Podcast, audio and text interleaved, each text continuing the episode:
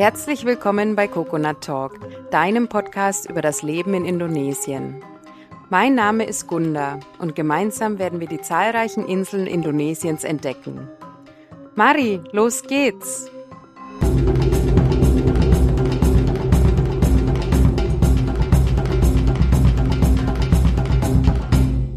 Hallo und herzlich willkommen zu einer neuen Folge beim Coconut Talk. Ich habe heute den Chris bei mir zu Gast und Chris lebt seit sagenhaften elf Jahren auf Bali und hat mittlerweile seine eigene Visa-Agentur, die sich Bali Visum nennt. Ist vielleicht auch für den einen oder anderen ein Begriff. Wir werden uns heute darüber unterhalten, wie er überhaupt nach Bali kam und wie es dazu kam, dass er auch so lange geblieben ist Außerdem werden wir über Visa-Agenturen im Allgemeinen sprechen und über Visa für Indonesien. Also definitiv interessant für Urlauber und auch Auswanderer. Mit dem Gutscheincode Coconut bekommst du übrigens 20 Euro Rabatt auf deinen Visa-Antrag bei Bali Visum. Vorab gibt's noch ein paar Worte in eigener Sache. Wenn dir die Folge gefällt, darfst du sie gerne teilen, den Podcast abonnieren und auch eine kleine Bewertung hinterlassen. Das geht bei Spotify und auch iTunes. Wenn du mich kontaktieren möchtest, kannst du das über hallo at coconut-talk.com machen. Und jetzt wünsche ich dir aber erstmal viel Spaß mit unserer heutigen Podcast-Folge. Hallo Chris, schön, dass du heute zu Gast in meinem Podcast bist. Hallo Gunda, freut mich hier zu sein. Magst du denn vielleicht zu Beginn erstmal erzählen, ähm, wie du überhaupt nach Bali gekommen bist, wo da deine ersten Berührungspunkte waren? Und ähm, ja, du bist ja auch schon eine ganz schöne Weile hier. Fangen wir doch mal da an. Okay, ja, und zwar, ähm, es war wahrscheinlich nicht so wie bei vielen anderen, die irgendwie ihren Urlaub geplant hatten und dann hierher kamen. Bei mir war das Ganze äh, durch ein Auslandssemester. Ich weiß noch ziemlich gut, wie ich damals in der Kantine saß ich, ich war quasi beim Mittagessen äh, in der Uni und äh, da saßen zwei, zwei Mädels neben mir, die haben sich, die eine kam quasi gerade aus Bali, aus ihrem Auslandssemester zurück und die hat äh, ihrer Freundin erzählt, äh, wie es dort war und ich habe eben mit einem Ohr so äh, oder eher mit zwei äh, mitgehört und äh, das erste, was ich dann gemacht habe nach der Nachmittagsvorlesung, ist, ich bin nach Hause gegangen und habe eben äh, Bali gegoogelt. Ich wusste zu dem Zeitpunkt noch nicht mal, dass es zu Indonesien gehört.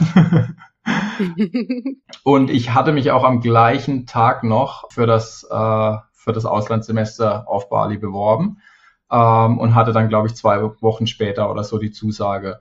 Und äh, ja, kurze Zeit drauf war ich dann auch schon in Bali und ähm, ja, wie es bei, also wie es vielen vor mir ging und auch wie es vielen nach mir ergangen ist, ist es halt bei dem Auslandssemester von, von vier Monaten oder dreieinhalb Monaten nicht geblieben, sondern ich habe versucht, als ich äh, fertig war mit meinem äh, Semester in Denpasar, so schnell wie möglich wieder irgendwie zurück nach Bali zu kommen und hat dann auch, ich hatte sogar schon eine Zusage von einer Marketingagentur, äh, hier in, äh, in Bali. Und das Problem war damals interessanterweise die Immigration, die da Probleme gemacht hat. Äh, und zwar ist es nicht so einfach für, äh, für Ausländer ein Praktikum in Indonesien zu machen. Und äh, die Agentur war noch relativ neu. Also es eine Agentur, war eine Agentur aus den USA, aber die war noch relativ neu auf Bali und die wollten da keinen Ärger bekommen. Und äh, obwohl sie mir schon zugesagt haben, haben die dann kurzfristig mir doch noch absagen müssen.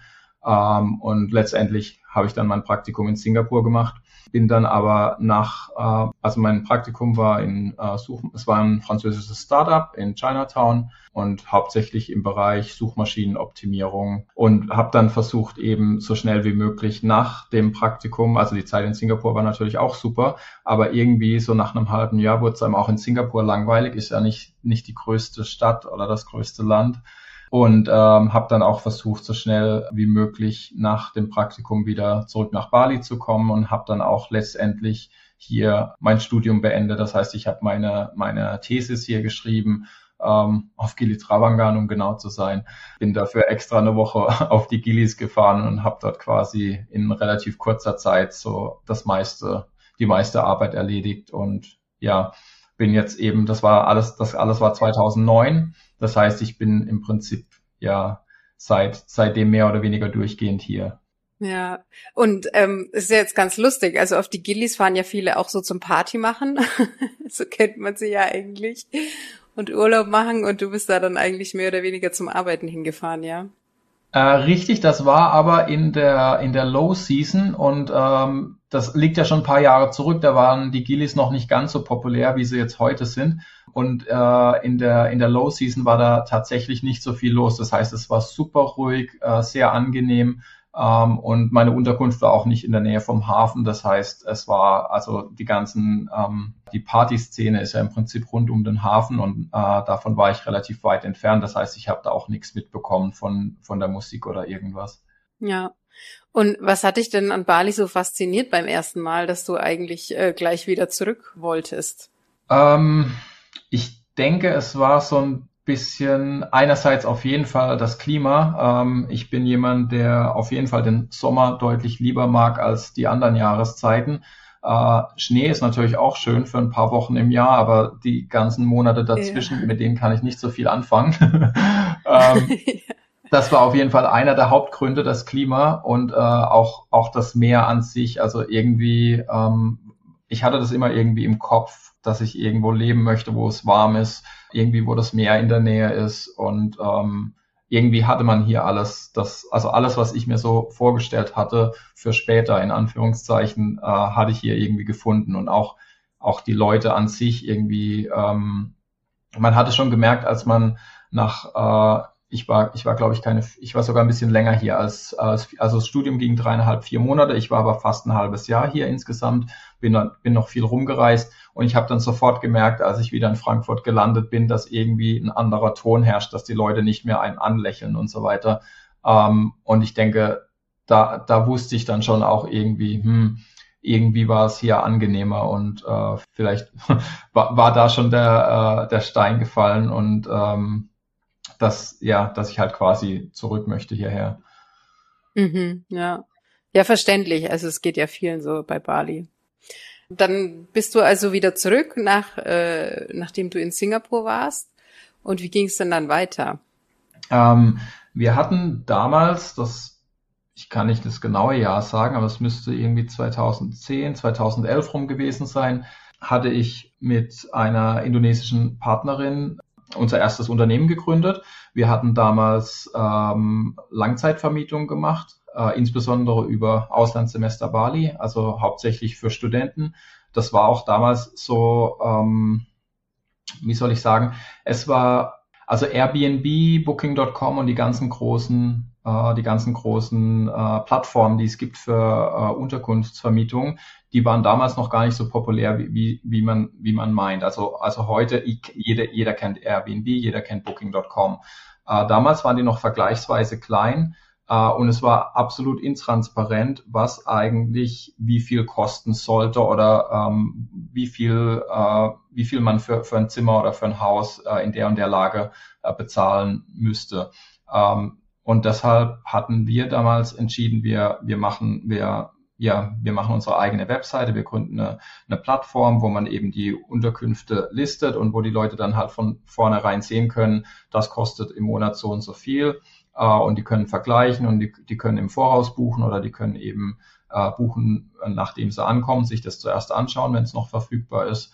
Ähm, und das war relativ einzigartig und ähm, das hat uns damals auch nicht äh, unbedingt so beliebt gemacht bei der Konkurrenz, äh, weil äh, zu dem Zeitpunkt waren äh, die auf den meisten Webseiten stand halt eben Preis auf Anfrage und jeder konnte quasi die Preise machen, wie er wollte, weil keiner so wirklich wusste, was was man quasi dort äh, für für die oder die andere Unterkunft im Monat bezahlen bezahlen muss oder was es wert ist.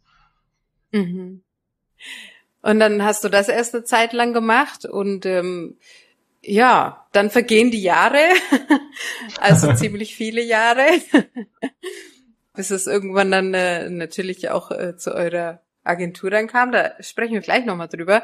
Ähm, wie, wie hast du denn dann äh, die Jahre so verbracht jetzt, außer dass du ähm, ja Unterkünfte vermietet hast? Was hast du denn sonst dann noch so in Bali oder auch in Indonesien gemacht und wie wie erging dir das dann so mit ja mit dem Leben hier? Also am Anfang ist ja auch meistens alles immer ein bisschen schöner. So. Vor allem, wenn man nur kurz da ist. Wie, wie ging es dir denn so nach einer langen Zeit? Hat sich da irgendwas verändert?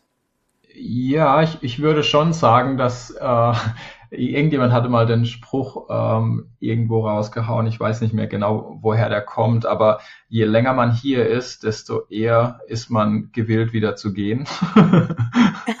ähm, da, ist, da, da, ist in der Tat was dran. Also man sieht, natürlich sieht man am Anfang äh, nur die posit positiven Dinge. Was, was mir am meisten aufgefallen ist, äh, je länger ich hier bin, ist eben die, äh, das Problem mit der Umweltverschmutzung ähm, dass, dass halt irgendwie, es gibt kaum einen Fluss, in dem kein Plastik schwimmt, auch im Meer äh, ist es mhm. deutlich mehr geworden die, die letzten Jahre. Und äh, ich war heute Morgen auch am, äh, am Double Six Beach um 6 Uhr ungefähr, ähm, also bevor die angefangen haben mit dem Räumen von dem Müll.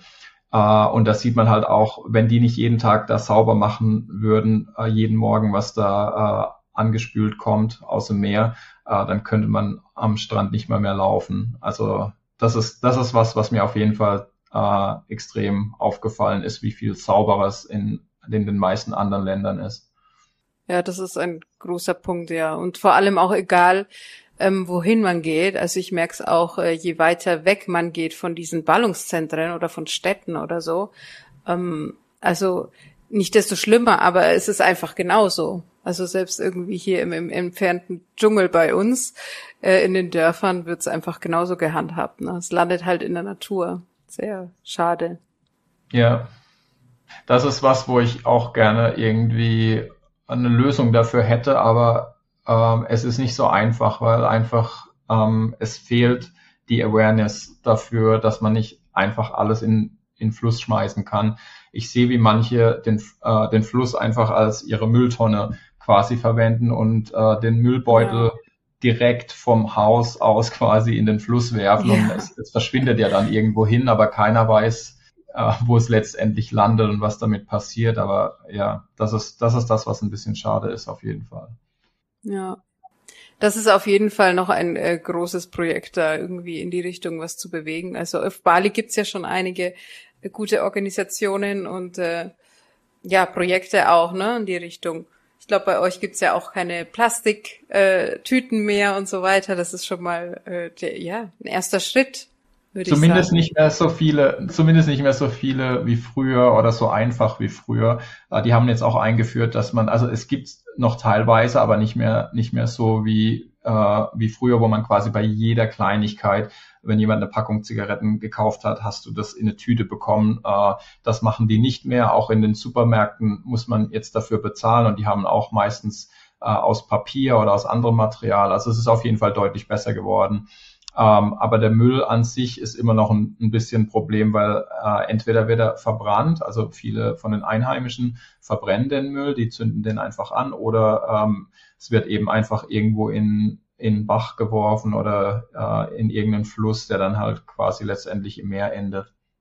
Und dann an den Stränden wieder angeschwemmt wird, wenn es dann Wellen hat und Wind. Genau. Leider. Ja. Ja. Gut, und du hast dann, äh, wie du ja erzählt hattest, deine äh, Unterkünfte vermietet.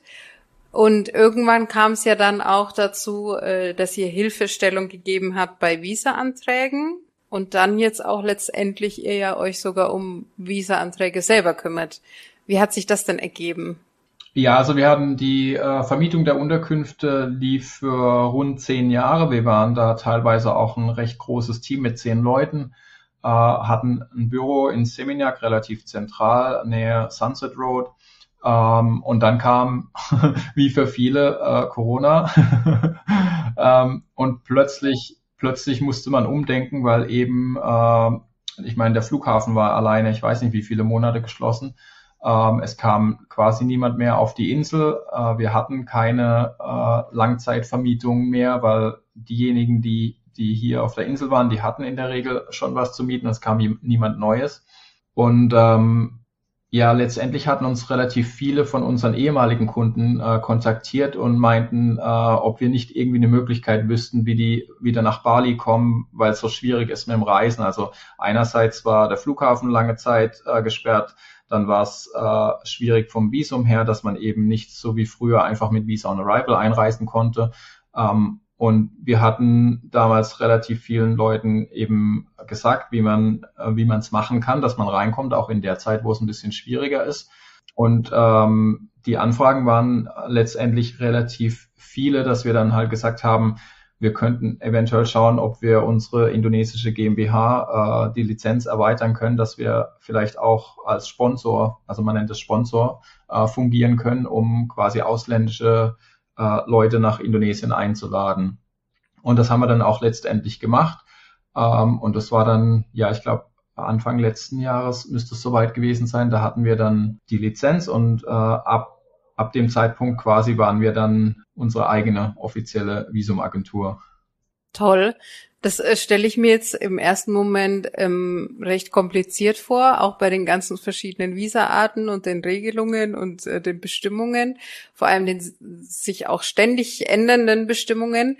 Musstest du da dir viel selber aneignen vorher oder wie, wie hast du das, äh, ja, wie, wie hast du das gemanagt? ich sage mal, das meiste lernt man im Prinzip aus der Erfahrung. Ähm, wir sind zum Beispiel davon ausgegangen, dass äh, die Informationen, die auf der Webseite von der indonesischen ähm, Einwanderungsbehörde, von der Immigrasi, äh, die, die dort angegeben sind, dass, dass die normalerweise richtig und up-to-date sind. Das ist nicht der Fall. ähm, ja. Wir sind auch davon ausgegangen, dass wenn man äh, bei der Botschaft oder beim Konsulat irgendwelche Informationen äh, erfragt, dass die akkurat sind. Das war in den allermeisten Fällen nicht der Fall. ähm, ja. Wir hatten, unser größtes Problem war, ähm, insbesondere in der Zeit, wo sich die äh, Einreisebestimmungen so häufig geändert haben, war, dass, dass wir den Leuten gesagt haben, ja, wir können den Visumantrag für dich machen, wir brauchen dazu die und die Unterlagen. Ähm, und dann haben wir als Antwort bekommen, ja, aber die, äh, die Botschaft meinte, das geht nicht oder man kann aktuell nicht einreisen oder der Flughafen wäre gesperrt oder dies oder das. Und äh, was wirklich schwierig war, ist quasi gegen die Fehlinformationen anzugehen. also wir, wir hatten immer die, die aktuellen Informationen, auch wenn sie sich äh, häufig geändert haben. Wenn wir das den Leuten aber dann gesagt haben, dann wa waren die trotzdem teilweise ein bisschen misstrauisch, weil die Botschaft eben was anderes gesagt hat. Die Botschaft war aber immer ein paar Wochen hinten dran. Ähm, das Problem war, dass sich über mehrere Monate mindestens alle zwei Wochen die Bestimmungen geändert haben. Das heißt, jedes Mal, also im Prinzip hat man über, über einen relativ langen Zeitraum nie die richtige Information bekommen, weil, weil die Botschaft immer zwei Wochen später erst äh, oder, oder vielleicht sogar, sogar noch, noch mehr als zwei Wochen die Information hatten. Und bis dorthin hatte, hatten sich die Bestimmungen schon wieder geändert. Manchmal waren es sogar zweimal pro Woche, dass sich was geändert hat insbesondere als es um Quarantäne ging. Das hat sich dann mal geändert von, von fünf Tagen auf sieben Tagen, dann auf zehn Tagen, dann wieder zurück auf fünf oder auf sieben. Und das war auch ein Riesenchaos für die Quarantäne-Hotels, weil die hatten ja schon ihren Kalender gebucht, wie lange die Leute da sind. Und plötzlich hieß es, die Leute müssen länger in Quarantäne bleiben, obwohl, obwohl die eigentlich schon äh, neue, neue Leute hätten für den Check-in und die haben da nicht genug Zimmer. Und ich meine, wenn man das Ganze irgendwie, sage ich mal, zwei, drei Wochen vorher beschließt, bevor das dann äh, in Kraft tritt, ist das ja noch okay. Aber die haben das teilweise um 22 Uhr abends beschlossen und gesagt, ab Mitternacht ist die neue, äh, der, das neue Rundschreiben gültig und dann mussten die Hotels schauen, was sie machen. Und es, das, also es war, wir hatten wirklich Riesenchaos äh, in, im ersten ja. Jahr. Und ich meine, wir konnten da im Prinzip nichts dafür, aber es war auch für uns ziemlich stressig dann wir mussten immer schauen, äh, wer fliegt jetzt morgen und dann müssen wir denen sagen, okay, äh, die Quarantäne hat sich jetzt verlängert. Es gab sogar Fälle, da waren Leute, äh, die sind in Frankfurt ins Flugzeug eingestiegen, haben sich auf fünf Tage Quarantäne vorbereitet gehabt. Während die im Flugzeug waren, haben sich die Bestimmungen geändert. Als sie gelandet sind, mussten sie länger in Quarantäne und solche Sachen. Das ist, also es war totales Chaos. Verrückt. Ja, also ich erinnere mich da auch, das war letztes Jahr irgendwann mal wirklich ein Zeitraum, wo das sich ständig geändert hat, ja, weil ich habe ich habe dann auch den äh, Newsletter mit Melissa immer zusammen gemacht und das war super super Haare sträubend, also es war unglaublich. Ja, ich kann mir ja und äh, und ihr habt ja irgendwo dann auch die Verantwortung, das dann euren äh, Kunden weiter zu sagen, ja, oder das irgendwie zu organisieren, das ist ja nochmal was ganz was anderes. Ähm, und was einfach schwierig ist auch, dass halt auch nicht immer irgendwie eindeutige äh, Informationen kommuniziert werden. Also irgendwie jetzt sage ich mal von ja, ob es jetzt Visa-Bestimmungen sind oder Quarantäne, sondern manchmal ist es ja wirklich etwas schwammig formuliert. Also, ne, wenn es ja. irgendwelche Änderungen gibt. Das heißt, man muss selber erstmal abwarten, bis die ersten die Erfahrungen gemacht haben und man dann weiß, ah, okay, also so ist es dann gemeint. Also so ging es uns jedenfalls. Genau, ähm, das ist äh, meine, meine Erfahrung ist auch, dass das mit ganz vielen, ganz vielen Gesetzen hier in Indonesien so ist mit der Formulierung, dass man das wirklich äh, auf ja, viele Art auslegen kann. Ähm, also die meisten, also viele Regelungen lassen sehr viel Raum für Interpretation, wo man nicht genau weiß, was, was es jetzt hundertprozentig bedeutet. Und ich meine sogar fast, dass ja. das absichtlich so ist, dass man es eben so handhaben kann, wie man es gerne handhaben möchte, ohne dass man es jetzt irgendwie hundertprozentig festlegen muss. Das kann, das kann mal gut sein, das kann aber auch natürlich zum Negativen sein, weil man es halt viel strikter handhaben kann, als man es eigentlich erwartet hätte. Ja, es kommt immer ein bisschen drauf an, dann auf die Person, die einem gegenübersteht. Ne? Wie legt er das dann aus oder ähm, wie wird das dann in der Situation gehandhabt? Also es ist schon ja manchmal ein bisschen komisch. Ja, das ist auch das, was wir äh, leider häufig sagen mussten äh, zu, zu, zu Leuten, die jetzt quasi konkrete Fragen hatten zur Einreise. Wie läuft der Check-up ab am, in Jakarta am Flughafen oder dies oder das? Ähm, und da konnten wir halt nichts Eindeutiges sagen. Äh, wir können nur sagen, unsere Erfahrung ist, dass es bei, bei dem oder bei, bei den meisten so und so abläuft, aber es hängt halt immer davon ab, wer steht vor dir, wer ist quasi der, der Beamte, der quasi die Kontrolle durchführt oder ähm, der gerade Schicht hat. Und dann kann es halt sein, dass es einmal irgendwie total daneben geht und aber zu 95 oder 99 Prozent alles immer gut läuft und überhaupt keine Beanstandungen gibt. Ähm, man steckt da nie, nie ganz drin, ja. Mhm. Ja, und dann, ähm, wie viel, wie viele Leute seid ihr denn insgesamt in eurem Team? Weil gerade auch durch all diese zusätzlichen ähm, organisatorischen Dinge braucht ihr wahrscheinlich auch ein ziemlich äh, gutes Team dahinter. Also wir waren, wie gesagt, äh, bevor wir die Agentur gegründet haben, zu zehn. Wir haben dann äh, uns zwischenzeitlich deutlich reduziert gehabt. Ich weiß gar nicht, wie viel wir, wir waren mal zwischenzeitlich nur zu viert. Momentan sind wir äh, aktuell zu sechst, ähm, also sechs, die quasi Vollzeit hier auf Bali sind. Wir haben dann noch ein paar ähm, Freelance-Helfer, die quasi von außerhalb mitarbeiten. Ähm, wir sind aber auch gerade dabei, noch äh, weitere ähm, Leute einzustellen. Also Peugeot beispielsweise handelt mehr oder weniger die ganzen Visumverlängerungen alleine. Das ist auch äh, eine, eine ziemliche Leistung. Der hat schon, sage ich mal, 150 Verlängerungen im Monat oder so, die er selbstständig macht. Oh, wow. Ähm, auch, yeah. auch, auch Matze, ähm, die meisten haben mit Matze Kontakt. Das ist quasi unser Ansprechpartner für, für die Visumanträge. Und äh, der ist also zur, insbesondere in der Hochsaison äh, August, September, da war der teilweise 16 Stunden am Tag auf WhatsApp verfügbar. Ähm, wir hatten da auch ab und zu in den Bewertungen äh, gelesen, äh, ob der Matze eigentlich auch jemals schläft.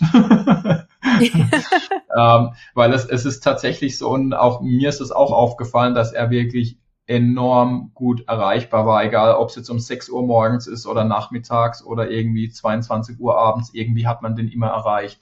Ähm, und er hat auch gemeint, dass äh, ja, er hat ab und zu auch um 2, 3 Uhr nachts, also was halt quasi abends in, äh, in Deutschland oder in Europa ist, hat er auch äh, Anrufe entgegengenommen oder so, wenn er gerade wach war, hat, hat er die nicht weggedrückt oder so. Ähm, und das war schon, ja, also zu der Zeit, wo wirklich viel los war, ähm, war er auf jeden Fall ähm, super erreichbar. Wir sind, ähm, also momentan würde ich sagen, ist es okay äh, von, von der Anzahl von Leuten, aber ich sage mal, zwei, drei mehr kann nie schaden. Aber im August, September würde ich sagen, hätten wir auf jeden Fall zwei Leute mehr gebrauchen können. Da war es schon ziemlich anstrengend. Es ist aber auch nicht immer so einfach, die richtigen Leute zu finden. Also diejenigen, die, die bei uns sind, so, so wie Joe, der ist beispielsweise schon viele Jahre bei uns, oder Ricky, die die Anträge äh, bearbeitet oder hochlädt, die ist schon neun Jahre bei uns. Ähm, und da ist halt auch ein ganz anderes äh, Vertrauen und äh, eine ganz andere Zusammenarbeit, wie wenn man jetzt jemand neu einstellen muss. Ähm, es ist nicht immer so einfach, die, die richtigen Leute zu finden. Deswegen sind wir da auch jetzt, jetzt nicht so, dass wir versuchen, irgendwie so schnell wie möglich äh, zu wachsen, sondern eher vielleicht das richtige Team zu finden und dann, dann denke ich, klappt es auch so im Laufe der Zeit mit dem Wachstum. Mhm. Und ich denke, ein Vorteil ist ja auch wirklich, dass die Leute bei euch deutschsprachige Hilfe und Unterstützung bekommen. Also das ist ja auch das, was wir immer betonen, wenn wir irgendwie ne, wenn jemand fragt und wir empfehlen euch, weil gerade solche Dinge dann auf Englisch oder so, das ist ja dann auch nicht immer alles so verständlich. Also ich denke, das, das ist natürlich ein großer Vorteil, dass ihr da äh, selber Deutsch sprecht. Ja, ich denke, es gibt auf jeden Fall weniger, äh, weniger Missverständnisse. Ich, ich, äh, du hast vielleicht auch die Erfahrung gemacht, dass wenn zwei Indonesier miteinander was ausmachen, selbst wenn sie die gleiche Sprache sprechen, dass die häufig aneinander vorbeireden und es zu Missverständnissen kommen bei Terminvereinbarungen und allem, allem Möglichen. Ähm, und ich habe den Eindruck, dass das bei uns auf jeden Fall deutlich gedämmt ist, dass die Leute wirklich wissen, äh, wenn wir denen, dass die verstehen, was wir denen sagen und dass, dass es da nicht zu, zu irgendwelchen Problemen wegen Misskommunikation kommt. Das ist definitiv ein Vorteil. Ja. ja, und man versteht auch den kulturellen Hintergrund so. Also wie, wie sind jetzt irgendwie die Deutschen oder jetzt die deutschsprachigen Menschen drauf? Ja, wie sind wir aufgewachsen und worauf legen wir Wert? das ist ja dann auch nochmal was ganz anderes, als was jetzt für die Indonesier irgendwie wichtig wäre. Also das, das fällt mir auf jeden Fall immer wieder auf, wenn ich so auf diese Unterschiede stöße, so, okay, ähm, wir würden ja schon gern auch wissen, wie sind die ganzen Steps und wann geht's weiter und, und was brauche ich alles. Also das muss man sich ja manchmal bei den Indonesiern alles mühsam zusammensuchen. Jetzt nicht jetzt genau, speziell Visa, aber allgemein eben Informationen. Ähm, und ist ja nicht immer alles so deutlich, so wie wir das gerne hätten. Genau, das, das kann ich bestätigen. Also es ist häufig so, dass wenn man, egal, egal um welchen Service das es geht, dass man sich so äh, Schritt für Schritt die Informationen erfragen muss. Äh, ja, wie ist es dann beim Check-in und äh, wann geht's dann morgen los mit dem Trip und so weiter. Wird einem nicht irgendwie so klar ja. kommuniziert, äh, das ist der Ablauf oder das sind die nächsten Schritte.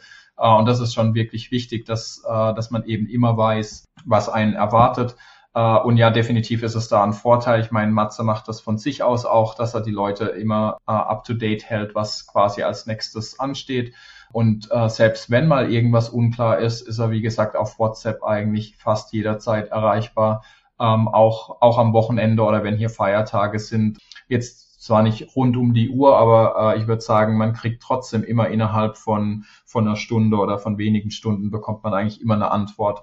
Ähm, und das ist definitiv auch was wert, äh, insbesondere wenn dann mal, ähm, wenn es dann mal irgendwie kurz vor Abflug ist und irgendwas ist noch unklar und man, man will noch schnell abklären und dass man dann auch eine Antwort bekommt. Ich glaube, das ist auf jeden Fall wichtig.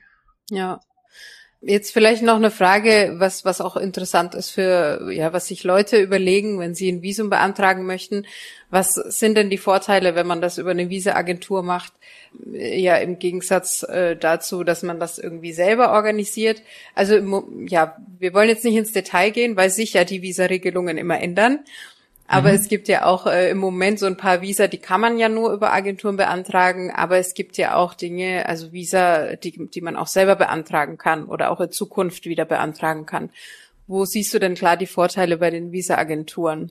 Also ich würde sagen, wenn jemand wirklich nur für ein, zwei Wochen äh, Urlaub nach Indonesien kommt und äh, er berechtigt ist, Visa on Arrival zu bekommen, also es ist ja abhängig von der, äh, vom Herkunftsland, von dem Reisepass, den man hat, äh, dann würde ich sagen, ist das äh, definitiv okay.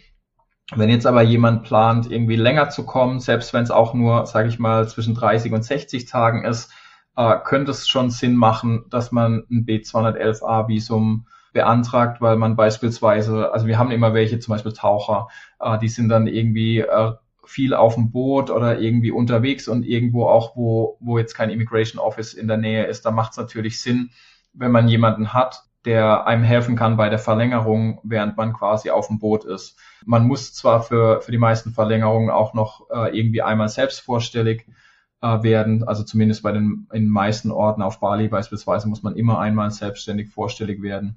Äh, da muss man dann natürlich einen Termin finden, aber das ist deutlich einfacher, wenn man eine Agentur hat, weil bei der Immigration, wenn man es selbst macht, dann geben die einen einen Termin. Wenn man da nicht kommt, sind die meistens nicht so happy. Wenn man das über eine Agentur macht, dann ist man da ein bisschen flexibler, weil die Agentur eben die, äh, die Verbindung hat und eben mit den Leuten halt auch mal reden kann, sagen, hey, wir haben da jemanden, der ist da gerade, keine Ahnung, in Ambon oder irgendwo weit weg und da äh, können wir, können wir den Termin für ein Fingerprint und für, für Foto irgendwie eine Woche später machen und dann ist es auch in der Regel kein Problem. Ähm, was ich vorhin auch schon gesagt habe, ist mit, wie gesagt, äh, Erreichbarkeit. Wenn man, wenn man das Visum selbst irgendwo beantragt, so, sofern das möglich ist, dann hat man halt niemanden, den man, sage ich mal, befragen kann, für, wenn irgendwas unklar ist. Auch das Antragsverfahren selbst ist äh, aufwendiger. Ich habe mir das angeschaut äh, kürzlich. Das war jetzt fast zwei Jahre, konnte man beispielsweise äh, über die Botschaft kein Visum beantragen. Die haben es überhaupt nicht mehr gemacht. Jetzt seit kurzem geht es wieder. Ich weiß nicht, ob es für Österreich und Schweiz auch schon geht, aber für Deutschland geht es auf jeden Fall. Und da habe ich mir das angeschaut. Da muss man erstmal irgendwie ein PDF runterladen und dann irgendwie das PDF-Formular ausfüllen oder handschriftlich und wieder einscannen und so. Also es ist schon allein das wäre mir schon ein bisschen zu umständlich. ähm, ja. Und äh, wenn man wenn man dann halt vergleicht, äh, wie das bei uns läuft, irgendwie mit einem Online-Formular und wenn irgendwas fehlt an Unterlagen, kann man es per WhatsApp oder per E-Mail nachreichen. Das ist halt irgendwie deutlich deutlich kundenfreundlicher, sage ich mal, und auch äh, vom Antragstempo her geht's über eine Agentur in der Regel schneller und auch man hat eben die Möglichkeit mit einem äh, Expressantrag das auch noch schnell zu bekommen, wenn es eben knapp wird. Wir haben immer wieder Leute, die, die sich vorher nicht so wirklich informiert haben und dann dann merken sie irgendwie so zwei Tage vor Abflug, oh je, ich brauche ja noch ein Visum. ähm, oh Gott. Das, das sind dann auch die bisschen stressigeren Zeiten für uns, weil wir auch immer schauen müssen, dass es alles noch zeitlich klappt. Aber das wäre zum Beispiel äh, auf regulärem Wege nicht möglich, wenn man es jetzt schnell bräuchte. Ähm, ja, und ein, ein Punkt ist auch noch äh, Rückerstattung. Äh, wir sind da auch, sage ich mal, relativ kulant, äh, wenn wir nicht rückerstatten müssten. Wir hatten zum Beispiel kürzlich einen Fall, da hat die Airline äh, aus irgendeinem Grund der Person verweigert zu boarden äh, und sie konnte dann nicht oder keine Ahnung, irgendjemand äh, aus der Familie hat irgendwie einen Familienvorfall und kann deshalb nicht fliegen und äh, das Visum nicht in Anspruch nehmen. Und äh, da schauen wir dann schon auch, dass wir noch irgendwie, äh, wir können dann natürlich nicht voll erstatten, weil wir auch Kosten haben äh, für, für den Antrag und die Gebühren schon bezahlt sind, wenn das Visum fertig ist. Aber wir schauen dann trotzdem auch immer, dass wir irgendwie noch, wo, wo es möglich ist, äh, zurückerstatten können, dass die Leute eben nicht auf den vollen Kosten sitzen bleiben. Das wäre beispielsweise bei der Botschaft äh, auch nicht möglich. Das heißt, wenn, wenn der Antrag gestellt ist, dann ist er gestellt. Ob, das, ob man das Visum dann nutzt oder nicht, das ist dann, ja, das ist dann egal. Das heißt, da gibt's auch kein, kein Refund. Ja, also durchaus äh, Vorteile, wenn man das über eine Agentur macht, statt das irgendwie selber zu machen. Jetzt fragen sich natürlich viele, ja, woher weiß ich denn, ob eine Agentur ähm, vertrauenswürdig ist, gerade weil du auch schon gesagt hattest, die Informationen und was man da alles braucht und wissen muss.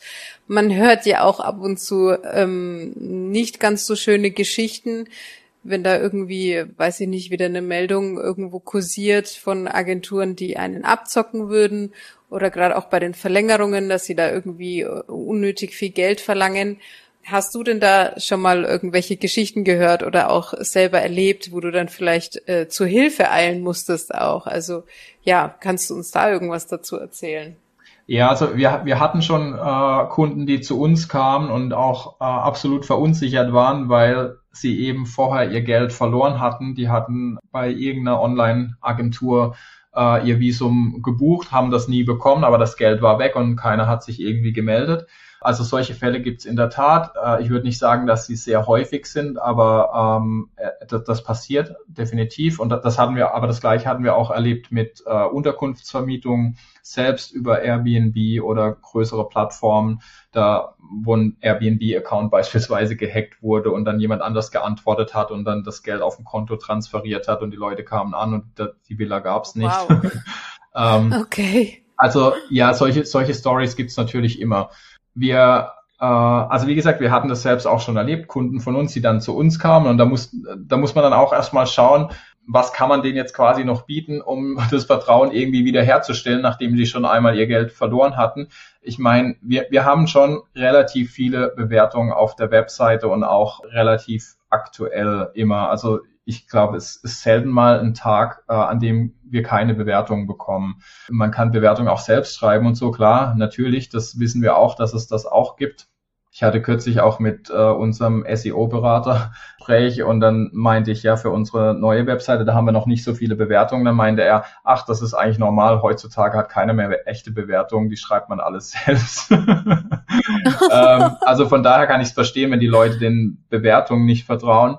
Aber dennoch, äh, also ich meine auf jeden Fall zu erkennen, ob eine Bewertung einigermaßen authentisch ist oder nicht. Insbesondere wenn da jetzt irgendwie 100 oder mehr Bewertungen sind und man sieht halt, dass irgendwie vom Schreibstil und so weiter alles unterschiedlich ist. Das sind ja, also ich würde sagen, ein, eine Sache, wie, was, worauf ich immer schaue, also auch, das mache ich selbst auch, wenn ich irgendwo ein Hotel buche oder sonst irgendwas, ich schaue immer, wie sind die Bewertungen.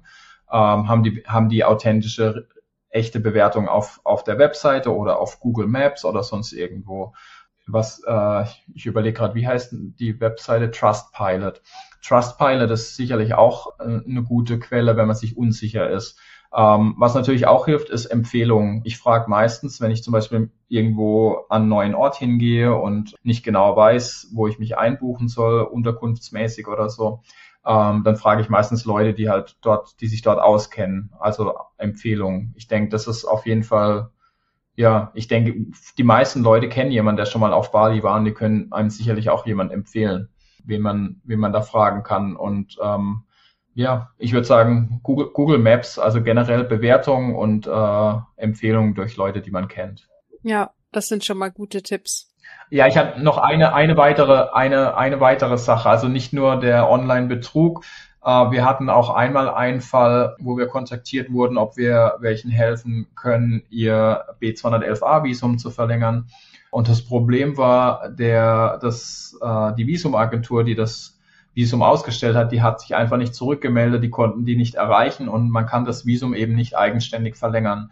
Bei dem B211a-Visum muss der Sponsor oder das Unternehmen, was dafür gerade steht, was, äh, was das Visum ausgestellt hat oder beantragt hat, äh, muss bei der Verlängerung mit dabei sein. Und die haben sich einfach nicht gemeldet und äh, ich habe es nicht ganz mitbekommen, wie es letztendlich ausgegangen ist, aber ich glaube fast, dass die ausfliegen mussten, weil eben keine Verlängerung möglich war. Und das habe ich, muss ich sagen, auch selten erlebt, sowas. Und ich weiß auch nicht, welche Agentur das war. Da, da müsste man Matze fragen. Ich war da nicht so sehr involviert, aber das ist auch was, wo ich denke, wow, das sollte eigentlich nicht passieren. Vor allem, äh, wenn man es ernst meint, dann äh, verliert man halt so auch seinen Ruf, wenn man sage ich mal, nicht mal reagiert, wenn die Leute irgendwie mehrere Tage einen kontaktieren und verlängern wollen und dann passiert nichts. Ja, ja, das ist eine Sache, die passieren kann und eine andere Sache, also das ist das, was ich dann schon öfter gehört habe, wenn es dann um bestimmte Visa geht, also gerade auch so Unternehmensgründung, das ist ja an bestimmte Bedingungen geknüpft und das, das ist ja auch nicht so leicht, sowas zu machen. Also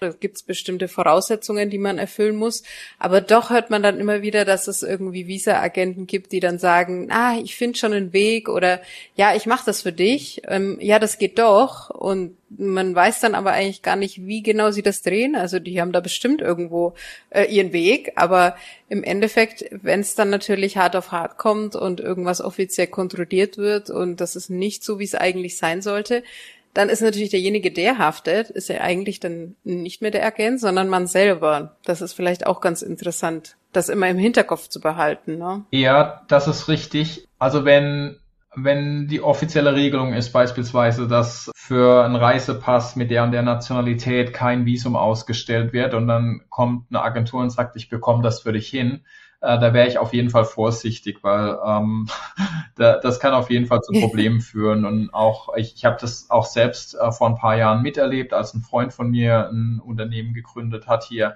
Der hatte sein Kitas, der hatte seine IMTA, also seine Arbeitserlaubnis also Kitas ist Aufenthaltserlaubnis, IMTA ist Arbeitserlaubnis.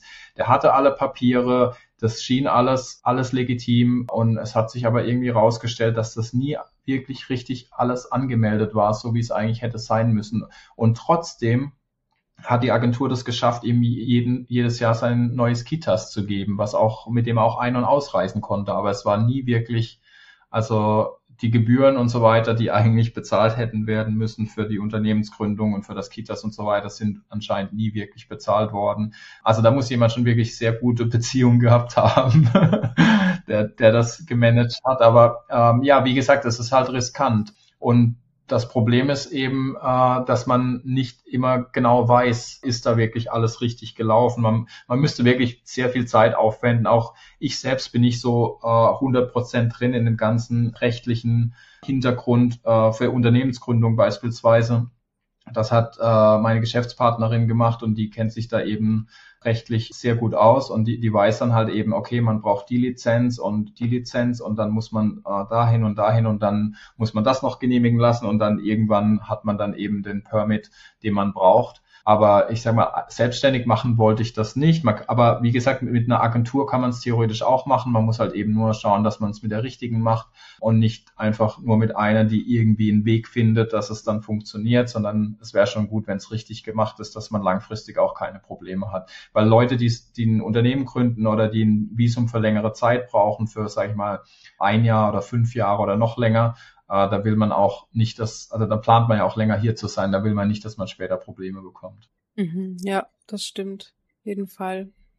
Wie ist denn so deine Einschätzung in nächster Zeit? Also jetzt äh, wird's ja gerade wieder so ein bisschen normaler, sage ich jetzt mal. Die zwei Jahre äh, Corona sind jetzt so mehr oder weniger an uns vorbeigezogen. Ähm, es gibt wieder verschiedene Visa. Es ist auch jetzt nochmal ein neues, oder es sind neue auch im Gespräch, sogenannte Second Home Visa, ähm, die jetzt demnächst dann äh, verfügbar sind. Wie ist denn so deine Einschätzung für die Zukunft? Weil es gab ja vorher lange keine Änderungen, würde ich jetzt mal sagen. Also vor der Pandemie ging es ja lange so mit den äh, gleichen Visa voran. Wie ist es dann in Zukunft? Mir fällt da jetzt auch noch das Digital Nomad Visa ein. Das war ja mhm. auch schon mal im Gespräch. Kannst du da irgendwie, hast du da irgendwas im Gefühl, wo du sagst, na ja, da wird jetzt noch viel, äh, viel geändert oder ähm, ja, keine Ahnung. Wie schätzt du das dann ein? Ja, das, das Digital Nomad Visa ist interessant, weil ich habe so viele Seiten gefunden, Webseiten, äh, Newsseiten, auch äh, bekannte Magazine teilweise, die geschrieben haben, äh, ab jetzt ist das Digital Nomad Visa für Indonesien verfügbar und jeder kann steuerfrei fünf Jahre nach Indonesien und hier arbeiten und so weiter und so fort. Und ich hatte den Eindruck, die haben alle voneinander abgeschrieben, weil jeder hat das Gleiche geschrieben, aber nichts davon war zutreffend. Also das ist noch nicht, das ist noch nicht mal sicher, dass es überhaupt kommt. Es wird, es wird schon sehr lange diskutiert, das ist richtig. Ähm, aber es gibt noch nichts Konkretes, was man in der Hand hat, dass es tatsächlich kommt. Und meine Einschätzung ist, also ich, ich weiß es nicht hundertprozentig, aber meine Einschätzung ist, dass es gar nie kommt. ähm, weil die, die haben jetzt das äh, Second Home Visa. Also vielleicht kommt es irgendwann, also ich glaube nicht, dass es dieses Jahr noch kommt, aber wir sind ja auch schon im äh, bald im Dezember jetzt dann. Ich weiß auch nicht, ob es nächstes Jahr kommt. Äh, also es könnte sein, dass vielleicht irgendwann mal in der Zukunft kommt. Ich glaube aber nicht, dass es so schnell kommt, äh, weil die haben jetzt das Second Home Visa für den 24. Dezember angekündigt, was ja für fünf bis zehn Jahre äh, gültig ist. Und ich glaube nicht, dass die ein weiteres Visum demnächst noch bringen für, als Digital Nomad Visa, was ja auch eigentlich auf fünf Jahre ausgelegt sein soll. Also ich bin der Meinung, ähm, dass das Second Home Visa quasi das Visa ist, was viele als das Digital Nomad Visa bezeichnet haben, auch wenn das eben anders angedacht war, weil das Second Home Visa ist ja im Prinzip auch für theoretisch für ältere Leute. Die, die größte Voraussetzung beim Second Home Visa ist eben, dass man 120.000 Dollar auf dem Bankkonto nachweisen muss, um das zu beantragen. Und auch da bin ich mir sicher, wird es wieder irgendwelche ähm, Möglichkeiten geben, dass man das umgehen kann äh, wie bei allem hier. ähm, ich könnte mir vorstellen, dass, dass es irgendwann okay ist, wenn der Sponsor, die Agentur, die das Visum für einen beantragt, wenn man es nicht selbst macht, dass die den Kontoauszug quasi zur Verfügung stellen kann vom Unternehmen, dass das auch ausreichend ist, könnte ich mir vorstellen. Ich kann es nicht sicher sagen. Aber so war es beispielsweise auch für das B211A-Visum, äh, hatten wir auch Fälle, wo die Leute eben nicht den Mindestbetrag auf dem Konto hatten, den man braucht für den Visumantrag, und wir konnten dann eben von unserem Unternehmen das, äh, den Kontoauszug mit einreichen und das war dann in Ordnung. Ähm, das heißt, wir haben dann auch ein bisschen finanzielle Verantwortung, falls irgendwas schief geht. Aber ähm, ich könnte mir vorstellen, dass das bei dem Second Home Visa genauso ist. Äh, es ist richtig, dass die Jahre davor hat sich bei den Visumarten nicht viel getan. Es war über viele Jahre alles gleich.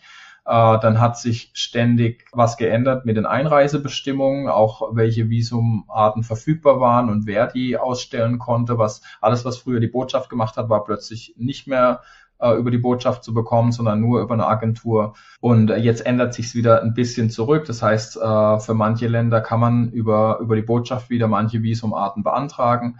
Ich, also ich weiß nicht, ich kann es nicht hundertprozentig sagen, was, was kommen wird. Man kann es nur, man kann es nur vermuten, aber ich schätze, dass eben das Second Home Visa das große Ding sein wird für die nächsten zwei Jahre. Ob jetzt noch ein weiteres Visum kommt, weiß ich nicht. Ich gehe davon aus, man rechnet damit, dass im Dezember ähm, das Multiple Entry Visa wiederkommt. Also beim B211a ist es ja normalerweise so, sobald man ausreist, verfällt das, egal wie lange man äh, noch quasi das Visum hätte, also wie lange es noch gültig wäre. Äh, bei der Ausreise verfällt's. Und mit dem Multiple Entry Visa könnte man das eben umgehen. Dann könnte man rein und raus für ein halbes Jahr oder für ein Jahr, je nachdem, äh, wie lange es dann letztendlich gültig ist. Und das, da rechnet man damit, dass es im Dezember wieder, äh, wieder kommt. Wow, ja, es bleibt spannend, ja. würde ich sagen. ja. Ja, hast du denn so zum Ende jetzt noch ein paar Tipps äh, für, für Urlauber und vielleicht auch für Auswanderer, ob es irgendwas Interessantes gibt? Also du hast ja vorhin schon gesagt, worauf man achten sollte, ein bisschen bei Visa-Agenturen, wenn man nicht direkt äh, euch auswählt natürlich. Gibt es denn sonst vielleicht noch so ein paar Tipps bezüglich Visa? Also ich kann, ich kann was ganz Allgemeines sagen. Meine Erfahrung ist, dass man eben mit, sage ich mal, so ja was sind das denn ungefähr? Ja, schon so 60, 80 Euro. Ich würde einfach mal so, also meine Auslandskrankenversicherung kostet beispielsweise äh, 90 Euro im Monat. Und das gleiche würde ich nochmal rechnen als Kosten für den Aufenthalt in Indonesien, für, für das Aufenthaltsrecht. Äh, das ist das, was ich den meisten Leuten immer sage. Also so ganz grob muss man damit rechnen, eben, dass es was kostet, alleine, dass man hier sein kann und das, ja, ich sage mal, zwischen einer Million Rupia und 100 Euro, so, so um den Dreh, je nach, je nach Visumart. Aber ich sage mal, unterm Strich war es bisher eigentlich immer relativ, relativ ähnlich, egal ob man jetzt irgendwie ein B211A-Visum hatte oder, ähm, oder ein Multiple Entry oder, oder ein Kitas ähm, meine Erfahrung ist, dass äh, letztendlich bezahlt man meistens relativ ähnlich viel für den Aufenthalt. Und deswegen sage ich den meisten Leuten eben, dass man mit rund 90 Euro oder so im Monat rechnen muss, dafür, dass man eben hier sein kann.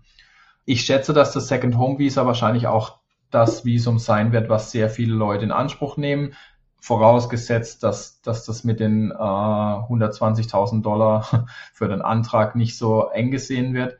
Ansonsten, ja, ich würde sagen, man muss halt gucken, äh, wenn man sagt, man ist dauerhaft hier, würde ich natürlich nach einer Lösung schauen für ein Jahr oder fünf Jahre oder länger. Wenn man sagt, ich reise aber auch gerne, könnte man sich theoretisch auch überlegen, zumindest für den Anfang einfach ein B211A-Visum zu nehmen und dann eben schauen, wie lange man hier ist und wenn man ausreist, entweder Multiple Entry, wenn äh, wenn es bis dorthin verfügbar ist, oder halt eben immer mal wieder ein neues Visum. Es gibt ja auch Leute, die sind immer nur ein paar Monate im Jahr auf Bali und dann sind sie mal wieder ein paar Monate in der Heimat oder woanders. Man muss wirklich schauen, es, es hängt von, von Fall zu Fall ab, was, was die beste Lösung ist. Man kann es nicht allgemein sagen, würde ich sagen. Ja. Dann sind wir eigentlich schon fast am Ende von unserer Folge. Wie sehen denn deine Zukunftspläne aus? Wie geht's denn weiter bei dir? Also ich plane meistens nicht allzu lange in die Zukunft. Ich habe damals auch damit gerechnet, als ich äh, hierher zurück nach Bali kam, nach dem Studium, dass ich nur zwei bis drei Jahre hier sein werde. Jetzt äh, komme ich eher so Richtung zwölftes Jahr und äh, es sieht so aus, wie wenn ich doch nicht nach zwei, drei Jahren äh, ja. irgendwie wieder woanders hingehe. Ähm, ich, ich würde mich nicht festlegen. Also ich würde sagen, im Allgemeinen fühle ich mich hier sehr wohl ich fühle mich auch mehr, mittlerweile mehr zu Hause hier. Es, ich muss sagen, es hat doch länger gedauert, als man, als man meint. Also es ist nicht so, dass man irgendwie hierher zieht und nach ein paar Monaten fühlt es sich an wie zu Hause. Ich würde schon sagen, es hat eher ein paar Jahre gedauert, bis man wirklich das Gefühl hat, man ist zu Hause. Aber mittlerweile fühle ich mich hier fast mehr zu Hause als, als in meiner Heimat, auch wenn es immer schön ist, mal wieder dort zu sein. Aber so längerfristig ist es für mich gar nicht so einfach vorzustellen, äh, irgendwie wieder zurück nach Deutschland. Vor allem, wenn es kalt ist. Vor allem im Winter, ja. ähm, ich habe keine wirklich konkreten Pläne. Ich würde jetzt auch nicht sagen, dass ich quasi für immer hier sein werde. Es könnte auch sein, dass ich irgendwie nächstes, übernächstes oder in drei Jahren mir vorstellen könnte, irgendwie wo komplett anders neu anzufangen. Das, das wäre definitiv äh, denkbar. Das Einzige, was ein bisschen hinderlich ist, immer mit den Haustieren. Wir haben äh, sechs Katzen und vier Hunde und die kann man auch nicht immer so einfach mitbringen. Auch mit den, mit den Kindern. Wir haben drei kleine Kinder, die sind eins, zwei und vier. Und wenn die dann quasi anfangen mit Kindergarten, Schule, haben dann so ihre ersten Freunde und so, dann mit dem Umziehen ist fällt es wahrscheinlich auch ein bisschen schwieriger. Ähm, jetzt wäre es auf jeden Fall noch gut möglich. Aber ja, man muss schauen. Also ich sag mal, für, für meine Arbeit muss ich nicht zwingend vor Ort sein. Die kann ich auch von woanders aus machen. Wir haben ja quasi Leute, die hier vor Ort sind.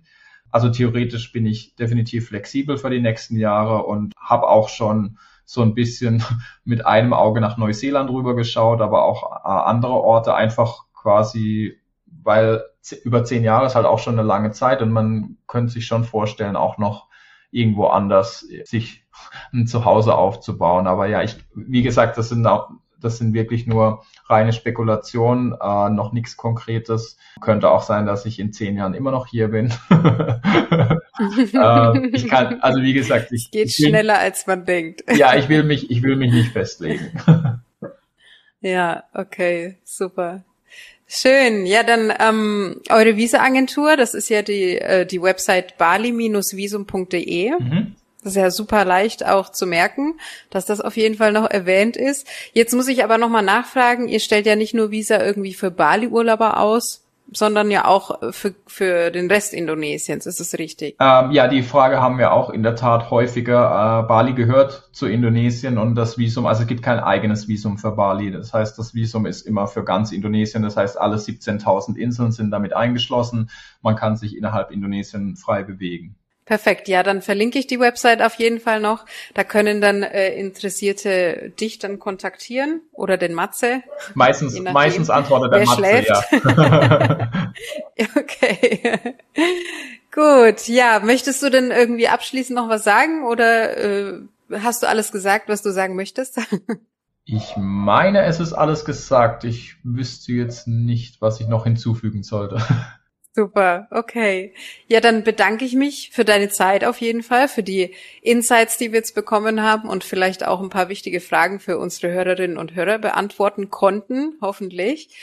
Und ähm, ja, wie gesagt, Dankeschön und viel Erfolg weiterhin. Und vielleicht sieht man sich beim nächsten Mal dann in Bali.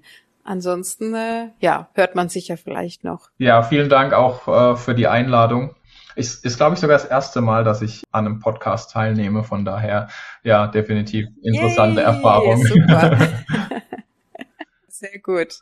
Bist du schon gewappnet dann für die nächsten Male? Ja, mal schauen, was sich ergibt. Ja, super. Na dann, äh, mach's gut und bis zum nächsten Mal. Ja, danke. Tschüss. Du auch. Bis dann. Tschüss. Wenn du auch nach Indonesien auswandern möchtest, um dir deinen Lebenstraum zu erfüllen, dann habe ich jetzt was ganz Besonderes für dich.